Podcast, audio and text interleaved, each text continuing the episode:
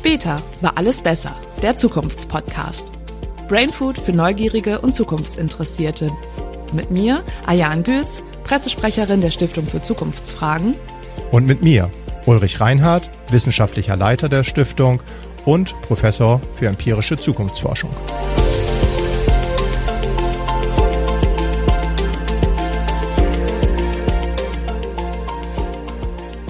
Hallo und herzlich willkommen zur achten Folge unserer zweiten Staffel des Zukunftspodcasts. Wir befinden uns kurz vorm Jahresende, Silvester steht vor der Tür und ähm, ja, wie so viele wahrscheinlich bin auch ich ein bisschen angeschlagen. Also entschuldigt bitte meine vielleicht etwas nasale oder kratzige Stimme in dieser Folge. Wie immer haben wir euch aber drei Themen mitgebracht. Zum einen das Chart der Woche. Es ist dieses Mal ein Auszug aus einer etwas größeren Studie, die wir zum Jahresende und dem Ausblick auf das Jahr 2023 angefertigt haben. Dabei geht es um die Ziele, die man sich für das nächste Jahr gesteckt hat. Die Interviewanfrage bezieht sich auf das Thema Skiurlaub, ja oder nein. Hat der klassische Winterurlaub ausgedient? Und in dem Thema der Woche wird es zum Jahresende bei uns ein bisschen philosophisch, moralisch, ethisch, äh, die Zukunft des 3D-Drucks. Uli, du hast ja das Chart der Woche ausgepickt aus einer etwas größeren Studie. Äh, wieso? Was hat dich daran äh, so fasziniert? Genau, also einerseits haben wir ja wieder zum Jahresende uns angeschaut, mit wie viel Optimismus oder Sorgen die Bürger auch auf das neue Jahr blicken, haben uns angeschaut, wie die Zustimmung für die Politik, die Wirtschaft und äh, das untereinander ist. Also all das findet ihr ja bei uns auf der Homepage. Aber eben als großes Thema haben wir auch rausgenommen, welche Ziele die Bürger eigentlich für das kommende Jahr haben. Also was nehmen wir uns vor? Und jetzt kann man natürlich sagen, na ja, was ist es? Ich will irgendwie abnehmen, ich will irgendwie gesünder leben, ich will joggen. Das fanden wir alles nicht so spannend, sondern wir haben mal neue Kategorien gebildet. Und eine Sache, die mich sehr positiv gestimmt hat, ist, dass fast drei Viertel der Bundesbürger, also 73 Prozent, wenn man genau sein will, sich fürs neue Jahr vornehmen, optimistischer und zuversichtlicher zu denken und zu handeln. Also so ein bisschen halt auch bei sich selbst anfangen. Und das fand ja. ich war schon etwas, was mich persönlich überrascht hat, aber auch mh, hm, mit einem großen positiven Gefühl hat auf die Bevölkerung schauen lassen. Ja, und äh, wenn man sich auch auf den weiteren Plätzen anguckt, also auch 73 Prozent und 72 Prozent haben ja die Punkte mehr selbst reflektieren und öfter zuhören und nicht gleich urteilen. Ja. Ich finde, das sind ja wirklich, also wenn man diese drei Punkte zusammennimmt, ich möchte optimistischer sein, mehr selbst reflektieren und weniger Vorurteile haben, äh, das ist ja schon ein Trend in wirklich die, so was wir ja oft gesagt haben in den letzten Folgen auch, einfach mal drauf hören, was, was tut einem selbst gut und ähm, so zur, zur inneren Mitte ja fast schon. Ja, wir haben fast das Gefühl, dass jetzt ganz viele Leute unseren letzten Podcast ja, gehört haben. Ne? Genau. Nein, aber du hast völlig recht. Also was ich auch bei allen drei Punkten auffällig fand, ist, dass da so eine großer Konsens innerhalb der Bevölkerung eben vorhanden ist. Also es ist jetzt nicht irgendwie, dass Frauen das deutlich stärker sehen als Männer, Landbevölkerung als Stadtbevölkerung oder umgekehrt. Selbst beim Alter, also wenn ich mir jetzt die Sachen anschaue, ist dann 71 Prozent bei der jungen Generation, 74 Prozent bei allen anderen. Also da sieht man wirklich schon, dass die Bevölkerung so bei sich selbst jetzt auch anfangen möchte fürs neue Jahr, Dinge in Frage zu stellen, das eigene Verhalten in Frage zu stellen und eben ähm, ja, hoffnungsvoller und an sich selbst arbeiten die Zukunft auch prägen will. Das ist schon, was ich sehr positiv sehe. Natürlich ist es immer zweierlei, ob man sich's vornimmt oder ob man alte Rollenmuster zurückfällt. Aber ich bin ja schon begeistert, dass überhaupt diese Erkenntnis da ist bei vielen von uns, zu sagen, ähm, ich hinterfrage mein eigenes Handeln in Zukunft ein bisschen mehr. Ich gehe reflektiert heran. Ich ja. urteile nicht ganz so schnell, sondern ich mache erstmal, dass ich mich an allen Fakten oder an allen Sichtweisen orientiere. Also wirklich eine positive Entwicklung, wenn du mich fragst. Und was äh, sind die Top-Antworten, also Platz eins und zwei? Das war jetzt vielleicht auch nicht ganz so überraschend, aber natürlich auch wirklich wieder bezeichnend, dass die Bevölkerung sich mehr Zeit wünscht. Also mehr Zeit für die Familie, mehr Zeit für mhm. Freunde, mehr Zeit für sich selbst. Also da merkt man natürlich schon, dass haben wir in, der, dieser Staffel auch schon in der letzten öfter thematisiert, diesen Trend ähm, hin zum Optimierung, dass man alles optimieren möchte in seinem Leben und dass da Zeit eben als kostbare Ressource doch immer noch limitiert ist. Und insofern vielleicht nicht verwunderlich, dass wir dort ein Nachholbedürfnis haben, vielleicht immer noch auch durch Corona. Andererseits uns eben auch wieder mehr Zeit für uns selbst wünschen, um dann die Dinge zu tun, die auf der Strecke geblieben sind. Du sagtest jetzt gerade ähm, auch durch Corona, meinst du, dass dieses optimistischer Denken und äh, öfter zuhören, nicht gleich urteilen, vielleicht auch aus der Zeit kommt? Also eine gute Frage, ja. Dass man um, jetzt so ein ähm, bisschen resigniert hat oder festgestellt hat, okay, das kann man sowieso alles irgendwie nicht ändern oder man kann nicht alles glauben, was man hört. Ähm, ja. Durch eine gewisse Verunsicherung äh, zu sagen, okay, ich muss wieder auf mich selber mehr vertrauen.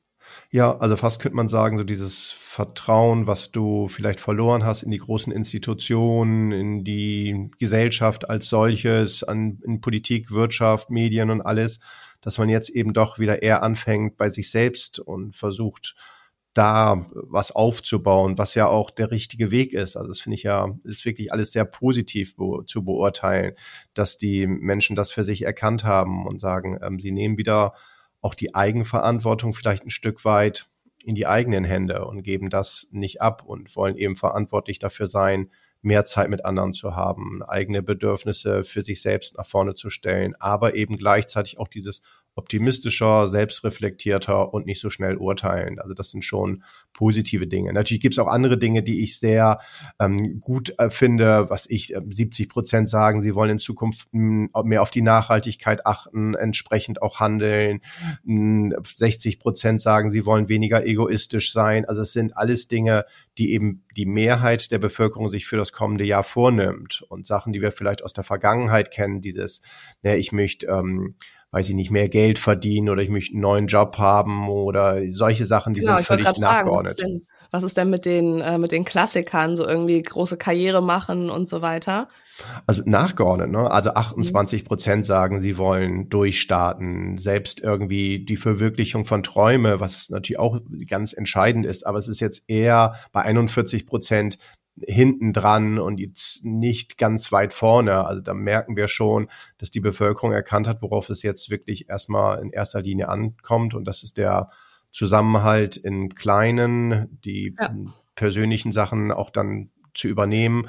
Also das ist schon ähm, eine tolle Entwicklung, ja, muss man sagen. Wenn man jetzt sagen. so die, die, die ganzen Antworten sich mal anschaut, dann sieht man ja, dass ganz oben die Top-Antworten sind die, die sich um das eigene Wohl drehen, äh, und zwar einfach den Status quo auch gut zu halten. Und das, was nachgeordnet ist, was früher sonst immer war, ist dieser Aufbruch ins Neue. Beruflich ja. durchstarten, Traum erfüllen, etwas Neues lernen. Was ähm, ausprobieren, ja. Genau. Hast du genau. völlig recht, ja. Was natürlich auch, was, was mich überrascht hat, ehrlicherweise, dass du das nur noch einmal ähm, erwähnt, fand ich schon spannend, diese finanziellen Rücklagen bilden, was so ja oftmals gesagt wird, das ist jetzt das neue Credo für die Zukunft und fangt möglichst an, schon schnell für eure Rente zu sparen das ist gar nicht so weit vorne. Zwar, ja, klar, zwei Drittel nehmen sich das vor, aber man hätte jetzt auch erwarten können, dass das ganz weit oben landet. Ja. Und gerade bei der jungen Generation, das merke ich auch so bei meinen Studierenden, dass das ja immer wieder ein Thema ist, dass sie sagen, na ja, nichts verdiene ich Geld, jetzt will ich auch gleich anfangen zu sparen und für die Rente persönlich halte ich das nicht wirklich für sinnvoll. Also man sollte die ersten Jahre, glaube ich, auch im Berufsleben auch so ein Stück weit genießen und man verdient ja in der Regel noch nicht ganz so viel Geld, dass es jetzt, jetzt auch wirklich lohnt. Also ich glaube auch, dass es völlig okay ist, erst mit 30 anzufangen. Und die, die ganzen Banker schlagen jetzt die Hände über den Kopf. Und dazu stehe ich, sage ich offen. ist auch übrigens interessant. Also meine BWL-Studenten fangen früher an zu sparen als meine ja. Touristikstudenten. Da ist schon ein Unterschied immer da. ja. ja. ja. Ähm, apropos Touristikstudenten, ähm, ich würde gern zu unserem zweiten Thema kommen und zwar deiner Interviewanfrage, bei der es ja um die Zukunft des Wintertourismus ging. Ja. Äh, was magst du mal erzählen, was, was der Journalist da genau von dir wollte? Also war ein österreichischer Journalist und natürlich machen sich die Österreicher dieses Jahr viele Gedanken, ob die Deutschen überhaupt ähm, den Winterurlaub äh, fahren werden, ob sie dann nach Österreich kommen, welche Rolle Corona noch spielt, was natürlich die steigenden Kosten für Auswirkungen haben, das Thema Nachhaltigkeit, also viele, viele Sorgen bei den österreichischen Kollegen.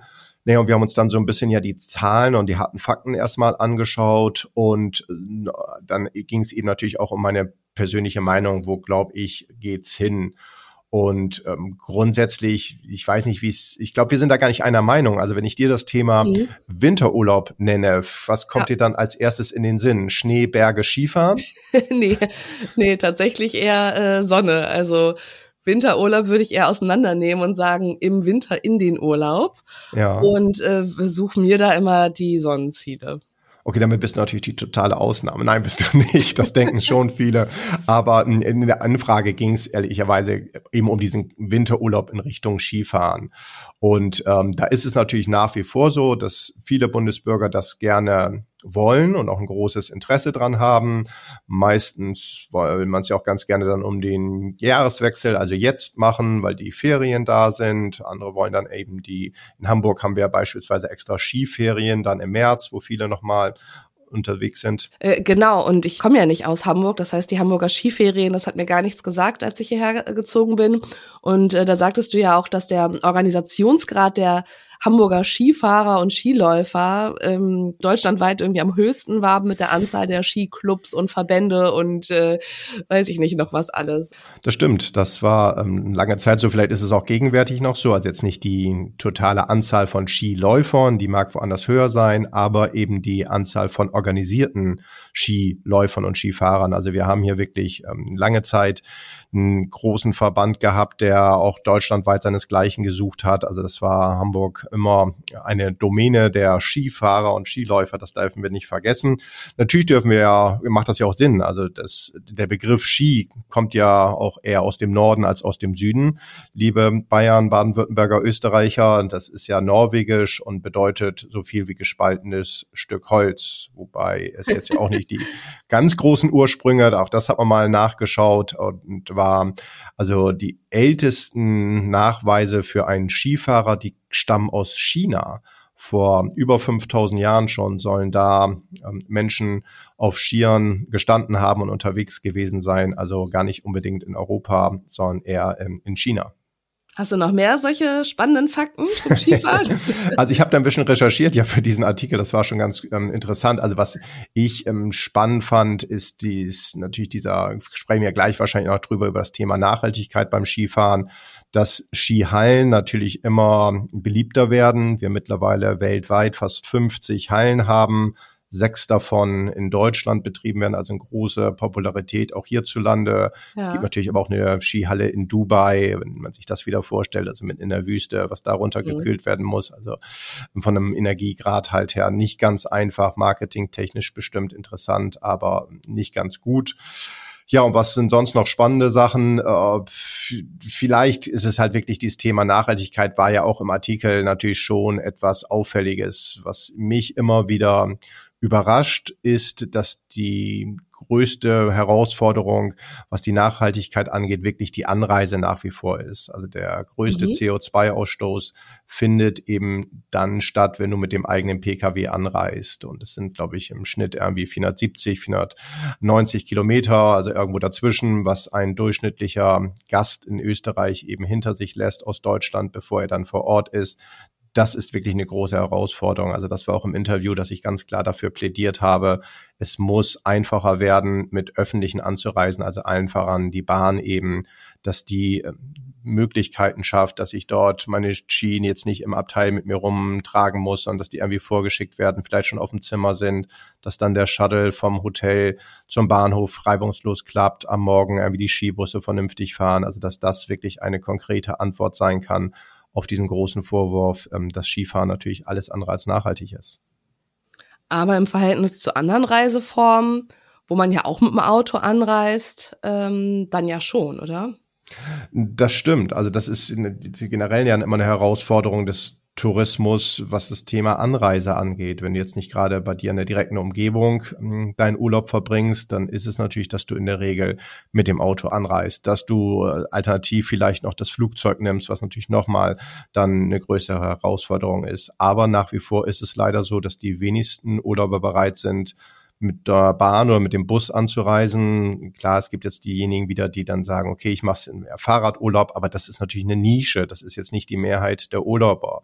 Und das ist, äh, wo die Tourismusbranche insgesamt ran muss, mhm. dass die Anreise eben klimaneutraler wird. Und wie, du hast ja gerade so schöne Fakten äh, erzählt. Wie sieht es denn eigentlich international aus? Also die Deutschen äh, fahren sehr gerne Ski sind wir so die Ski-Weltmeister äh, international gesehen, wenn wir auch sechs von knapp 50 Skihallen in Deutschland haben? Oder gibt es noch ein Land, ähm, die, die häufiger oder mehr Ski fahren? Mm, es gibt, also zwischen über Fakten sprechen, dann kann man sagen, es gibt 5000 Skigebiete weltweit. Die größten davon liegen ähm, unter anderem eben in Europa, ganz klar, wenn es auch um Österreich geht, Frankreich, Schweiz und sowas. Aber die meisten Skigebiete, auch da ist wieder China ganz vorne. Also die Chinesen haben fast 800 Skigebiete. Das ist schon enorm. Die meisten Skifahrer und Snowboarder der Welt, die sind eher, ähm, kommen eher aus den USA. Also man sagt in etwa 25 Millionen Amerikaner sind ähm, gehen im Winter eben Skifahren, was mhm. wirklich ein sehr, sehr hoher Anteil ist. Ähm, andererseits natürlich bleiben die Alpen ein ganz, ganz beliebtes Skigebiet auch. Also die größten zusammenhängenden Skigebiete sind beispielsweise in Frankreich. Also das sind alles Sachen, da kann Europa durchaus mithalten, aber eben auch nicht alleine. Und das darf man nicht vergessen, dass auch in anderen Regionen der Erde sehr, sehr gerne Ski gefahren wird. Was sich allerdings unterscheidet, und das fand ich auch ganz spannend, das habe ich mir auch mal ein bisschen näher angeguckt, so wie Ski gefahren wird. Also natürlich ist so in Europa oftmals auch jetzt gar nicht das, der Sport alleine im Vordergrund steht. Also anders als in den USA, wo es wirklich eher um den Sport geht, ist bei uns natürlich auch dieses, ähm, ja, weiß ich nicht, die der Spaziergang durch den romantischen Winterwald. Dachte, du sagst jetzt hier die Après-Ski-Partys. Also ich bin ja keine Skifahrerin. Nein, ich wollte eher diese traumhafte Winterkulisse ja. betonen, die hübschen Bergdörfer, das kulinarische zwischen Germknödel und, ähm, weiß ich nicht, Wiener Schnitzel. Das wollte ich eher betonen. Aber du hast natürlich auch recht, auch Après-Ski ist auch was ähm, typisch europäisch ist, was bei uns ganz, ganz hoch gehalten wird. Und wenn man jetzt so das international betrachtet, die Welt wächst ja immer zu, mehr zusammen und Reisen wird ja auch einfacher. Ist es denn so, dass jetzt ähm, auf die Journalistenanfrage zurückkommt, äh, Österreich weiterhin da ganz weit vorne bleiben wird? Ich glaube schon, dass Österreich eine große Chance hat. Das habe ich auch nochmal da gesagt. Ich glaube natürlich auch, dass ähm, man sich ein bisschen weiterentwickeln muss. Es gibt ja in Österreich diesen, äh, auch diesen Verbund der Alpinen Pearls, also der nachhaltigen Skigebiete oder Skiorte, nicht Skigebiete, Skiorte. Das halte ich für sehr, sehr sinnvoll, die dann wirklich vor Ort draufsetzen, dass kein Individualverkehr mehr vorherrscht, dass wirklich nachhaltig gebaut wird, dass auch genau überlegt wird, was wird beschneit, was wird nicht beschneit. Also dass das natürlich schon großes Thema ist, weil wenn wir ganz ehrlich sind, also Nachhaltigkeit ist was Wesentliches, was gegen den Tourismus im Moment spricht. Natürlich auch die Kosten habe ich auch nochmal in diesem Artikel erwähnt. Für viele ist es schlichtweg auch einfach zu teuer, in den Skiurlaub zu fahren. Also auch da könnte man ja drüber nachdenken, mache ich es eher mal wieder im ein, zwei, drei Sterne Hotel im Schwerpunkt und nicht alles nur hin bis zum vier und fünf Sterne Standard. Also das sind Sachen, wo Österreich sicherlich auch drüber nachdenken kann. Aber Gesamtresultat von mir war schon, dass ich glaube, dass auch in Zukunft Schnee, ähm, der Schnee eine hohe Faszination hat, die Menschen gerne in den Winterurlaub fahren wollen, aber man sich eben auch ganz klar weiterentwickeln muss. Und was ist jetzt mit allen, die so denken wie ich, dass Winterurlaub nicht nur Skifahren heißt, sondern auch ähm, ein, eine Flucht in sonnige Regionen? Dort ähm, habe ich tatsächlich auch äh, eine Statistik gesehen, dass die Anzahl der Buchungen ähm, für, für sonnige Regionen sich häufen. Das stimmt, also ganz klar. Also wenn du die Reiseveranstalter die anschaust, die sagen natürlich Kanaren, Thailand, Karibik, ähm, Mexiko, alles auch Nord, äh, Nordafrika, die Türkei. Das sind alles Dinge, die enorm beliebt im Winter sind. Und ich glaube nicht, dass du, was ich vorhin so flapsig gesagt habe, da eher die Ausnahme bist, sondern natürlich gibt's enorm viele Bürger, die ganz klar die Sonne dem Schnee vorziehen und sagen im Winter, ich will den Kontrast zum, zum grauen Alltag hier zu Hause lieber haben, möchte irgendwie am Strand sein, möchte die Wärme genießen. Das ist natürlich auch nach wie vor, wenn es um den Winterurlaub geht, eine sehr, sehr beliebte Art des Reisens. Und, und gibt es da so, kann man da so demografische Unterschiede machen? Das ist so der typische Skifahrer, das ist so der typische Sun Escaper? Sun Escape ist ein sehr schöner Begriff. Ähm, ja, also das ist, ähm, ich würde es jetzt nicht pauschalisieren wollen, aber sicherlich ist die junge Generation ist eher dem Skifahren zugetan als jetzt die ältere Generation. Es sind eher Männer, die dem Skifahren zugetan sind als Frauen. Es sind auch ganz klar, wenn du dir jetzt Familien, Singles und Co. anschaust, eher Familien, die dann sagen, sie wollen in den Skiurlaub fahren, wohingegen Singles und kinderlose Paare oftmals dann eher diese, wie hast du es eben jetzt genannt, Sun Escapes, also Sun genau. Escapes machen. Ja, ja. schöner Begriff. Mhm. Ähm, also da gibt's schon Unterschiede, obwohl, wie gesagt, es ist, ich will es jetzt auch nicht pauschalisieren. Auffällig ist sicherlich das ähm, Winterurlaub in den Bergen teurer ist als Winterurlaub in der Sonne. Und das ist natürlich was sehr mhm. Ungewöhnliches, aber man merkt eben, dass dann die Destinationen in der Sonne natürlich auch ihre Kapazitäten gerne füllen wollen, dass es deshalb dort etwas günstiger ist als im Sommer. Ähm, hingegen im Winter ist natürlich einfach die Hochsaison für die Skigebiete. Insofern sind da die Preise natürlich auch am höchsten. Okay.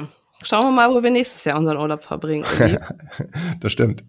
Aber mit dem Blick auf die Zeit kommen wir zu unserem äh, Thema der Woche. Ähm, philosophisch finde ich ein bisschen, moralisch, ethisch ist ja die Frage, wenn es um 3D-Druck geht, was können wir drucken, was wollen wir drucken, was sollten wir drucken ja. und was eben auch vielleicht nicht. Genau, also in der Tat, wir haben jetzt die Zeit schon wieder ganz schön fortgeschritten. Insofern vielleicht erlaubt mir so einen ganz schnellen ähm, Überblick, warum ich das Thema auch so wichtig finde. Also 3D ist jetzt ja nichts wirklich Neues. Es wurde bereits in, weiß nicht, vor 30, 40 Jahren entwickelt, dass man gesagt hat, okay, kann ich bestimmte Dinge einfach ausdrucken? Und erst war es eher dann auf ähm, ja, in den Firmen, aber jetzt irgendwie, ich glaube, die letzten zehn Jahre kann man ja auch schon 3D-Drucker für relativ kleines Geld für zu Hause erwerben. Und die Frage ist eben, was ist das eigentlich? Also es kennt man jetzt irgendwie den Standard, dass man sagt, gut, ich kann 3D nutzen für die Fertigung von bestimmten Teilen. Wenn du dir jetzt irgendwie, weiß nicht, Kugelschreiber ausdrucken möchtest oder irgendwie eine besondere Tasse, dann kannst du das natürlich sowohl an deinem kleinen 3D-Drucker zu Hause machen, als auch, dass du irgendwie jetzt was anmieten kannst dafür. Genauso ist es natürlich in der Fertigung von den großen Unternehmen, also egal ob du jetzt Automobil dir anschaust, ob du dir andere Bereiche anschaust, die arbeiten natürlich sehr, sehr viel schon damit und drucken Millionen von Teile aus. Dann war so der nächste Schritt, dass man gesagt hat, ähm, kann man nicht das auch nutzen, um ganze Häuser auszudrücken? Das ist jetzt so die letzten zehn Jahre ein großer Trend gewesen und große Forschung, die dahin ging um einfach das Wohnen als solches günstiger zu machen. Es gibt irgendwie Projekte, dass bis zu 10.000, 100.000 Häuser damit ausgedruckt werden sollen, gerade in strukturschwächeren Gegenden, um dort einfach Abhilfe zu schaffen. Was jetzt für mich dieser ganze Bereich war, okay, das finde ich geht in die richtige Richtung, kann man durchaus drüber nachdenken.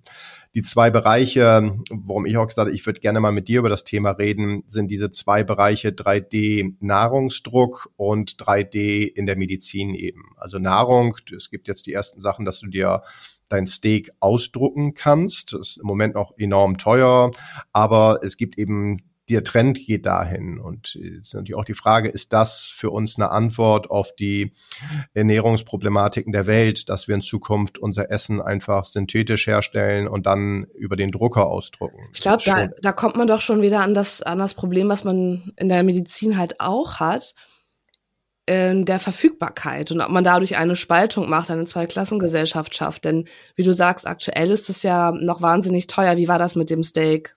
7000 Euro umgerechnet oder so. Also sehr, sehr teuer. Ich weiß gar nicht mehr genau, was es war, aber es ja. war enorm teuer, so dass es jetzt nicht irgendwie erschwinglich war. Genau, weil man muss ja natürlich die, die Rohstoffe dafür haben, ähm, die Dinge natürlich auch zu drucken. Und ich denke, das ist bei einem Kugelschreiber einer Tasse nochmal was anderes, als wenn es eben um ein äh, Gewebe, ein Organ geht oder um Nahrungsmittel.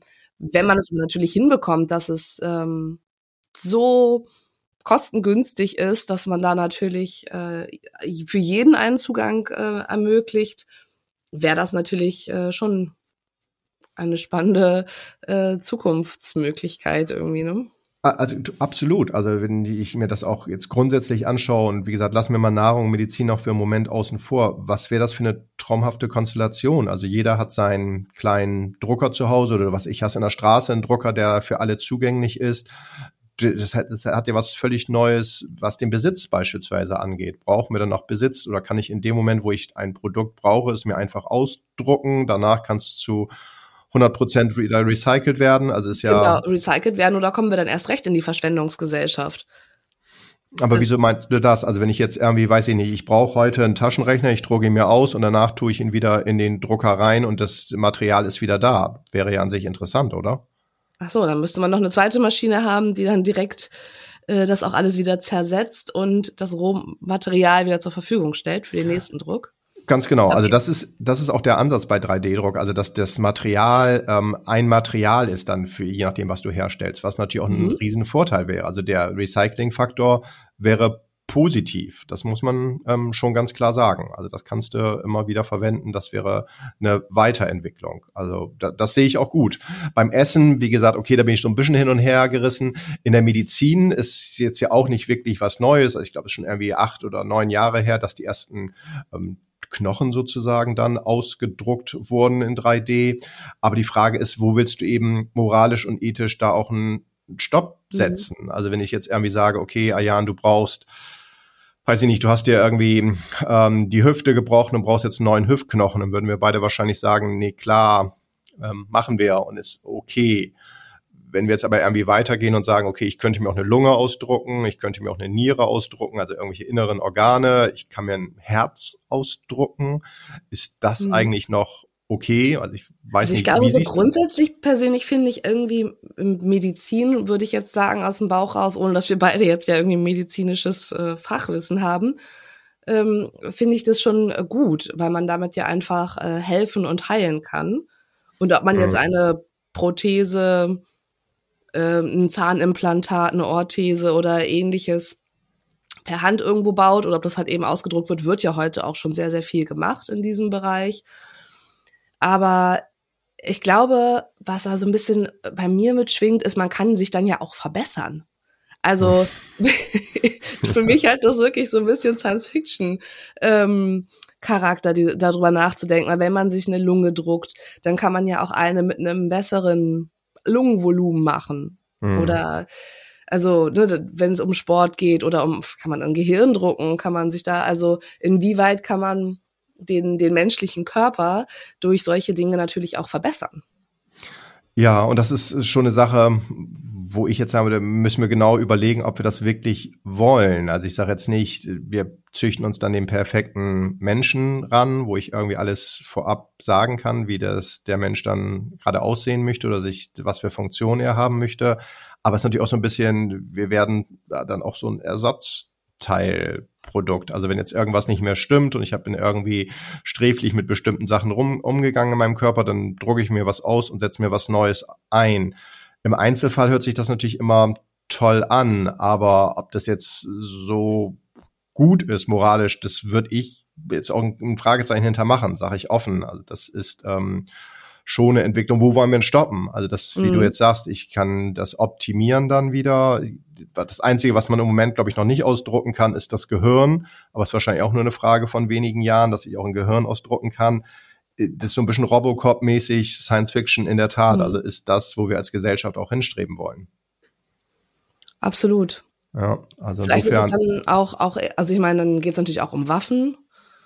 Absolut, ähm, ja. Im, im, weiteren Schritt. Ähm, wie schützt man? Also ich glaube, es ist ähm, wahrscheinlich für uns als Deutsche, die ja da auch nochmal eine andere Sichtweise drauf haben als in anderen Ländern. Das wird sicherlich auch nochmal interessanter, so die internationale Diskussion zu verfolgen. Ja. Wie, ähnlich wie jetzt beim selbstfahrenden äh, Fahrzeug und so, ne? Wer, wer haftet, was ist erlaubt, was ist nicht erlaubt, welches Regelwerk. Hast du total recht. Also ist auch, wie wir das als Weltgemeinschaft irgendwie lösen wollen, kann ja nicht sein, dass in manchen Ländern dann andere Sachen einfach möglich sind, in anderen dann es wieder verboten ist. Also es ist wirklich, wo wir als Menschheit auch Antworten finden müssen. Und wie gesagt, also die Chancen sind toll und ich glaube, 3D wird in Zukunft auch deutlich weiter zunehmen. Aber man muss sich schon immer fragen, wollen wir da selber Grenzen setzen, ja oder nein? es ist ja auch nicht nur 3D, sondern es wird ja mittlerweile sogar an 4D geforscht. Hast du davon schon mal was gehört? Also ja, ja. das finde ich ja Wahnsinn. Also gerade im medizinischen Bereich ähm, wäre das sicherlich ähm, spannend, aber auch in anderen. Das bedeutet, dass das Produkt im Endeffekt lebt. Also dass es sich, wenn es aus diesem Drucker rauskommt, noch in eine weitere Dimension verändern kann. Also durch Temperatur äh, den Aggregatzustand ändert, ähm, flüssig wird oder wieder fest oder äh, es kann bluten. Das wird gerade in sehr vielen Wissenschaften diskutiert und erforscht und ich bin da wirklich gespannt, äh, wo unsere Zukunft hingeht.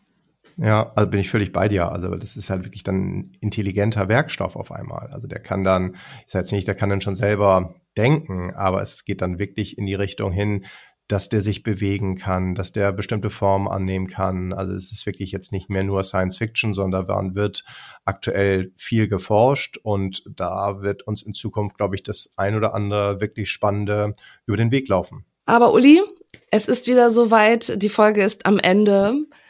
Wir sind ja auch am Jahresende. Ich hatte ja eingangs schon gesagt, äh, du gibst vielleicht noch mal einen Ausblick. Was kommt, was bleibt, was geht. Diese Woche nicht nur auf das, worüber wir gesprochen haben, sondern ähm, über die Zukunft auf das nächste Jahr bezogen.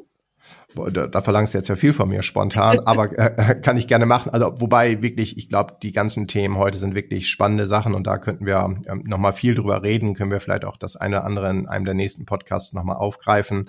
Aber wenn wir jetzt grundsätzlich zum Jahresende, hast du natürlich völlig recht. Wenn ich mir jetzt anschaue, was bleibt, ist zunächst einmal die Angst und die Unsicherheit leider innerhalb der Bevölkerung, also innerhalb der Gesellschaft, wenn wir jetzt auch über die großen Themen nachdenken, erstmal Ukraine, Klimawandel, Spaltung, Inflation, also diese Unsicherheit bleibt erstmal bestehen. Was geht, das ist positiv, ist, glaube ich, der Egoismus, der individuelle Egoismus. Die Bürger sind da bereit, sich auch ein Stück weit zu verändern, wieder mehr an die Gemeinschaft zu denken. Also das sehe ich sehr positiv. Ja, und was kommt, das ist die große Hoffnung, die wir, glaube ich, in uns drin haben, was wir am Anfang auch diskutiert haben, wieder mehr Optimismus, also dass man die Sachen wieder selber positiver sieht, dass man auch selber bereit ist, Verantwortung für sein eigenes Handeln zu übernehmen und dadurch das direkte Umfeld auch besser zu machen. Das ist etwas, was ich mir wünsche, aber was die Forschung auch sagt, was 2023 kommen wird. Insofern blicken wir doch hoffnungsvoll jetzt auf den Jahreswechsel und auf die nächsten zwölf Monate, die vor uns stehen. Absolut.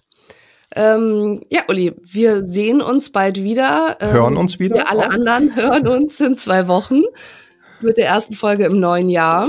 Ähm, ich sag Tschüss und wünsche allen einen guten Rutsch. Das tue ich auch. Macht's gut. Wenn ihr selbst Zukunftsfragen habt, dann zögert nicht, uns zu schreiben. Die E-Mail dazu findet ihr in den Infos zu dieser Podcast-Folge oder auf unserer Website stiftungfürzukunftsfragen.de. Und wenn euch die Folge gefallen hat, dann lasst uns doch ein Like da und vergesst nicht, uns zu abonnieren.